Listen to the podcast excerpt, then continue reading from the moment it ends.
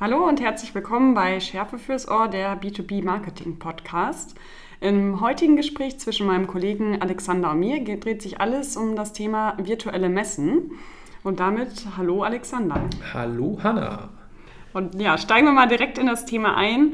Was sind denn die größten Vorteile von virtuellen Messen deiner Meinung nach, Alexander? Also ich habe da natürlich eine ganz individuelle Sicht auch drauf, weil wir ja auch ein, sagen wir mal, ein digitales Produkt verkaufen und wenn man auf virtuellen Messen Menschen erreicht, dann sind wir natürlich schon mal deutlich, deutlich näher an der Zielgruppe ran. Aber ich, ich glaube, ein Riesenvorteil von den virtuellen Messen ist zum einen darin, dass sie deutlich einfacher und kostengünstiger vorzubereiten sind, weil man halt keine riesigen Messestände braucht. Und aufgrund der Tatsache, dass man halt viele von diesen Inhalten halt auch dezentral irgendwo konsumieren kann, ähm, haben halt auch die Zuschauer viel mehr Chancen, irgendwo an so einem Vortrag oder was es auch immer ist, teilzunehmen. Ich finde, was aber auch auf der Seite der Zuhörer ein super Vorteil ist, ist, dass es äh, kostengünstiger geworden ist. Also es gibt so viele kostenlose Angebote, sich weiterzubilden mittlerweile. Und dadurch ist natürlich auch für die Anbieter von virtuellen Messen beziehungsweise ja, die Aussteller oder Referenten da gibt es mittlerweile eine viel größere Anzahl an Personen, die an solchen Events teilnehmen und somit hat man auch viel mehr Möglichkeiten, potenzielle Kunden zu erreichen. Ja, wobei ich an der Stelle auch, ich meine, das ist natürlich auch eine verlockende Möglichkeit, sich mit seinen Produkten oder Dienstleistungen irgendwo relativ schamlos auf eine Bühne zu stellen. Das sehe ich halt leider auch haufenweise und das ist auch eine Rückmeldung, die ich oft bekomme, ähm, dass natürlich die, so diese, ähm, sag mal, die, die Produktbezogenheit von, von, so, von so Vorträgen, ähm, das, das ist halt schon noch sehr deutlich wahrnehmbar. Ne? Dass also die nützlichen Vorträge, die nur einen kleinen Anteil haben an, an Produktwerbung, so wie man es vielleicht ja auch aus einer Content-Marketing-strategischen ähm, Perspektive eigentlich machen sollte, äh, das findet man nicht so häufig. Und dann hat man natürlich da auch direkt die großen Abbruchquoten, ne? weil ich gehe da ja nicht hin, um mir die Werbung für ein Produkt anzugucken. Ich könnte mir vorstellen, dass das teilweise auch einfach dem geschuldet ist, dass viele Unternehmen noch nicht so erfahren in dem Kontext sind und da ihr Konzept von realen Messen eins zu eins übertragen, wo man ja deutlich präsenter seine Produkte zum Beispiel ausgestellt hat und ja noch nicht so ganz dieses Konzept verstanden haben von virtuellen Messen und dass man da wirklich einen Mehrwert liefern sollte als Referent. Naja, also auf jeden Fall, weil wenn ich auf so einer Messe vor Ort bin, dann kann ich da halt nicht weg. Ne? Oder deutlich schwieriger, als das zu Hause der Fall ist. Wenn mir halt der Vortrag nicht gefällt, dann Browser-Tab zu und weiter geht's. Dann habe ich einen Zuschauer oder einen Zuhörer verloren. Also da ist eben diese Abbruchquote deutlich höher und die Hemmschwelle natürlich auch deutlich niedriger. Ja, das stimmt auf jeden Fall. Wie, aber wie kann man sich das denn jetzt genau vorstellen? Also angenommen, ein B2B-Unternehmen hat eine, eine, digitale Messe für sich identifiziert und möchte daran teilnehmen. Wie geht man dann am besten vor und bereitet sich auf diese virtuelle Messe vor? Also ich habe virtuelle Messen für mich und wir sind da ja auch noch im Lernen ein bisschen verstanden wie so, so eine kleine, für sich abgeschlossene Customer Journey, also quasi so ein, so ein kleines Content-Marketing-Vehikel. Ähm, wenn man auf so einer virtuellen Messe irgendwie einen Vortrag hat, ähm, dann verstehe ich so einen Vortrag als, naja, sagen wir mal, Top of the Funnel. Also da der Fokus ne, auf irgendwie ein spannendes Thema, wirklich Mehrwert ähm, und, und auch dann möglichst viele Leute, die sich dann dafür interessieren. Und wenn die das, was man da erzählt, spannend finden und man hat natürlich den einen oder anderen äh, Punkt, dass man sagt, hier, das ist mein Produkt oder meine Dienstleistung, dann haben die ja die Möglichkeit, auf meinem digitalen Messestand aufzuschlagen, wo es halt deutlich mehr darum geht, was mein Produkt und was meine Dienstleistung ist. Also finden sich da vielleicht auch Themen, wie kann ich das ganz konkret für mich nutzen, was ich da so anbiete als, als Unternehmen. Typischer MoFu-Content, Middle of the Funnel.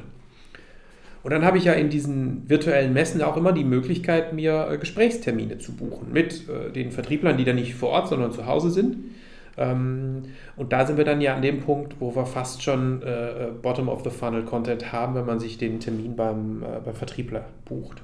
Vor allem äh, in unserem Bereich ist es bei virtuellen Messen auch so, dass man da oft die Möglichkeit hat, nicht nur einen virtuellen Messestand zu haben mit der Möglichkeit zum Beispiel Termine zu vereinbaren, sondern dass es eigentlich ja eine Kombination aus verschiedenen Formaten ist und man dann zum Beispiel auch einen Vortrag virtuell halten kann. Und das finde ich eigentlich auch super interessant, dass man so verschiedene Kommunikationsanlässe eigentlich bietet und ähm, mhm. sich jeder ja, Zuhörer aussuchen kann, was für ihn gerade am besten geeignet ist.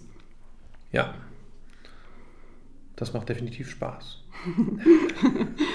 ähm, so eine, eine, normale Messe vor Ort ist ja ziemlich aufwendig, angefangen bei der Anfahrt, Vorbereitung des Messestands. Da müssen mehrere Personen äh, live vor Ort sein. Also das äh, ich weiß, denke ich, jeder, der selber einmal an einer äh, Live-Veranstaltung teilgenommen hat. Das ist, fällt natürlich zum großen Teil weg bei virtuellen Messen, aber dafür gibt es dann andere äh, Aspekte, die dazukommen. Was muss man denn da alles vorbereiten, bevor man dann wirklich an so einer virtuellen Messe teilnehmen kann? Also man muss natürlich, also der, der, der Fort, einer der wesentlichen Vorteile, ähm, dass man halt einfach auch schon viel digitaler unterwegs ist, was ja oft auch so ein bisschen ein Problem bei den traditionellen Messen ist. So wie kriegt man das denn hin? Dass man das Messegespräch, was man auf der Messe geführt hat, dann auch irgendwo in einen Vertriebsprozess überführt oder in einen weiteren Kommunikationsprozess. Das, das ist ja deutlich einfacher, weil man viel, viel, viel mehr Kontrolle hat über strukturierte Informationen. Aber das ist eine, genau das, was ja halt auch vom Aufwand her immer gemacht werden muss. Man muss halt einfach sehr viel besser Materialien vorbereiten, die alle deutlich weniger erklärungsbedürftig sein müssen. Ähm, weil halt keiner da ist, um die Broschüre zu erklären, weil man sie auf den ersten Blick nicht verstanden hat. Ähm, was aus meiner Sicht ja auch eines der größten Mankos ist von virtuellen Messen, ähm, der, der klassische Besucher, der mal so durch die Halle schlendert und gar nicht so richtig auf der Suche nach irgendwas ist und dann überrascht ist, was es dort so alles gibt.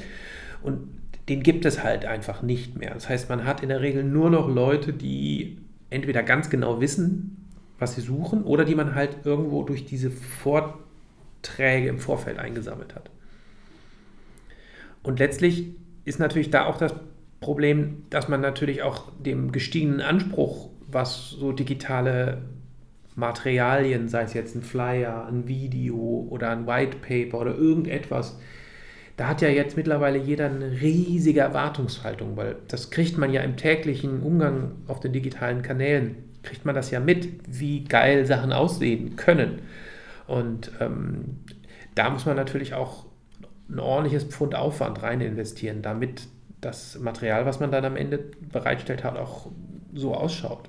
Ja, und das gleiche gilt ja auch für den gesamten virtuellen Messestand. Also auch da muss man ja die Aufmerksamkeit auf sich ziehen und da reicht es nicht einfach äh, fünf Dokumente zu hinterlegen, sondern ähm, ja, da gibt es mittlerweile ja wirklich ganze virtuelle Welten, die man entwickeln kann und das ist natürlich auch äh, relativ zeitaufwendig. Ja, wobei man da an der Stelle auch sagen muss, dass also der größte Teil der virtuellen Messestände das ist schon noch ziemlich äh, ziemliche Katastrophe, so im, in der User Experience. Also das erinnert mich oft auch immer noch an Web äh, 1,2.0 oder irgendwie sowas. Ne? Also da ist, glaube ich, noch viel, viel Luft nach oben in der Art und Weise, wie dort Inhalte präsentiert werden. Also dieser typische digitale Messestand, den man so kennt, wo man dann so ein Foto hat, da kann man sein Logo hinterlegen und dann kann man an drei Stellen irgendwelche Links platzieren naja, also da habe ich als Besucher auch nicht so Bock drauf. Aber bietet äh, umgekehrt natürlich auch die Möglichkeit, wenn man es gut macht, äh, wirklich hervorzustechen. Beziehungsweise, wenn ja der Maßstab eh nicht so hoch ist, dann kann man da vielleicht äh, je nach Branche vor allem schon mit relativ äh, wenig Aufwand wirklich aus der Masse hervorstechen. Das auf jeden Fall. Das auf jeden Fall. Was gefällt denn dir ganz persönlich gut an virtuellen Messen? Also du hast ja, würde ich sagen, alle Formate von virtueller Messe über Hybride bis hin zu Live-Messen alles mitgenommen. Was äh, sind für dich persönlich jetzt aus Vertriebssicht zum Beispiel die Vorteile an einer virtuellen Messe? Naja, man ist halt einfach viel, viel, viel schneller im CRM, um es mal ganz einfach zu sagen. Wenn ich mir angucke, wie wir das früher gemacht haben, dass wir ähm, am Messestand Zettel hatten, da haben wir mitgeschrieben, äh, über was haben wir gesprochen und was waren die Themen. Und dann hat man sich nach der Messeparty, das ist wahrscheinlich eines der negativen Sachen von virtuellen Messen, die gibt es dann natürlich nicht, äh, irgendwie verkatert im Zug, dann hat die 200 Zettel eintragen und dann muss das in Listen überführt werden und dann will man erstmal Dankesmails schicken und das kann man halt bei diesen virtuellen Messen ist das halt alles schon fertig. Das kann man alles vorbereiten. Ich weiß, bei uns, wenn wir virtuelle Messen jetzt haben, dann sind die Mailings für Mensch, es war toll und äh, wir haben uns über dies oder jenes und das ist alles schon vorbereitet. Das heißt, der Prozess ist einfach viel smoother und ähm, passt, passt viel besser am Ende, ähm, um, um da auch Kunden rauszuziehen aus so einem Thema. Und wenn du dich jetzt nur noch für eine äh, der drei Formen entscheiden müsstest, was würdest du wählen? Hybrid, virtuell oder Präsenz? Ist eine gute Frage. Also ganz ehrlich, ich glaube, dass die Präsenzmesse ein, ein Konstrukt ist aus der Vergangenheit. Ähm, einfach weil das, die ist ja auch entstanden als evolutionärer Schritt, dass man halt dann nicht mehr quer durch die Republik zu allen Anbietern fahren muss, sondern dass man sich an einer Stelle trifft. Und genauso wie ich immer wieder auch feststelle, wie viele Meetings für die ich mich früher ins Flugzeug gesetzt habe, um irgendwelche PowerPoint-Folien zu zeigen, ich jetzt nicht mehr habe und wie viel besser das ist, weiß ich nicht, ob die Präsenzmesse wirklich eine Daseinsberechtigung hat. Dieses ganze Thema Netzwerken, ähm, das, was natürlich wegfällt, das wird sicherlich wiederkommen, aber vielleicht besser in irgendeinem anderen Format als in einem klassischen Messestand.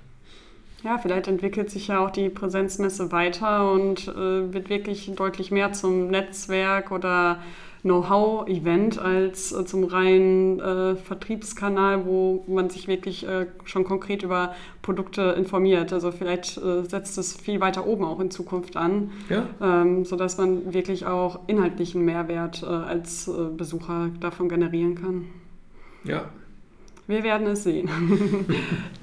Ja, vielen Dank für das spannende Gespräch. Wir hoffen, dass dir die Folge wieder gefallen hat und lass uns gerne deine Meinung da oder falls du Fragen oder Anmerkungen hast, kannst du dich natürlich auch jederzeit bei mir melden. Die Mailadresse findest du wie immer in der Folgenbeschreibung. Super, danke.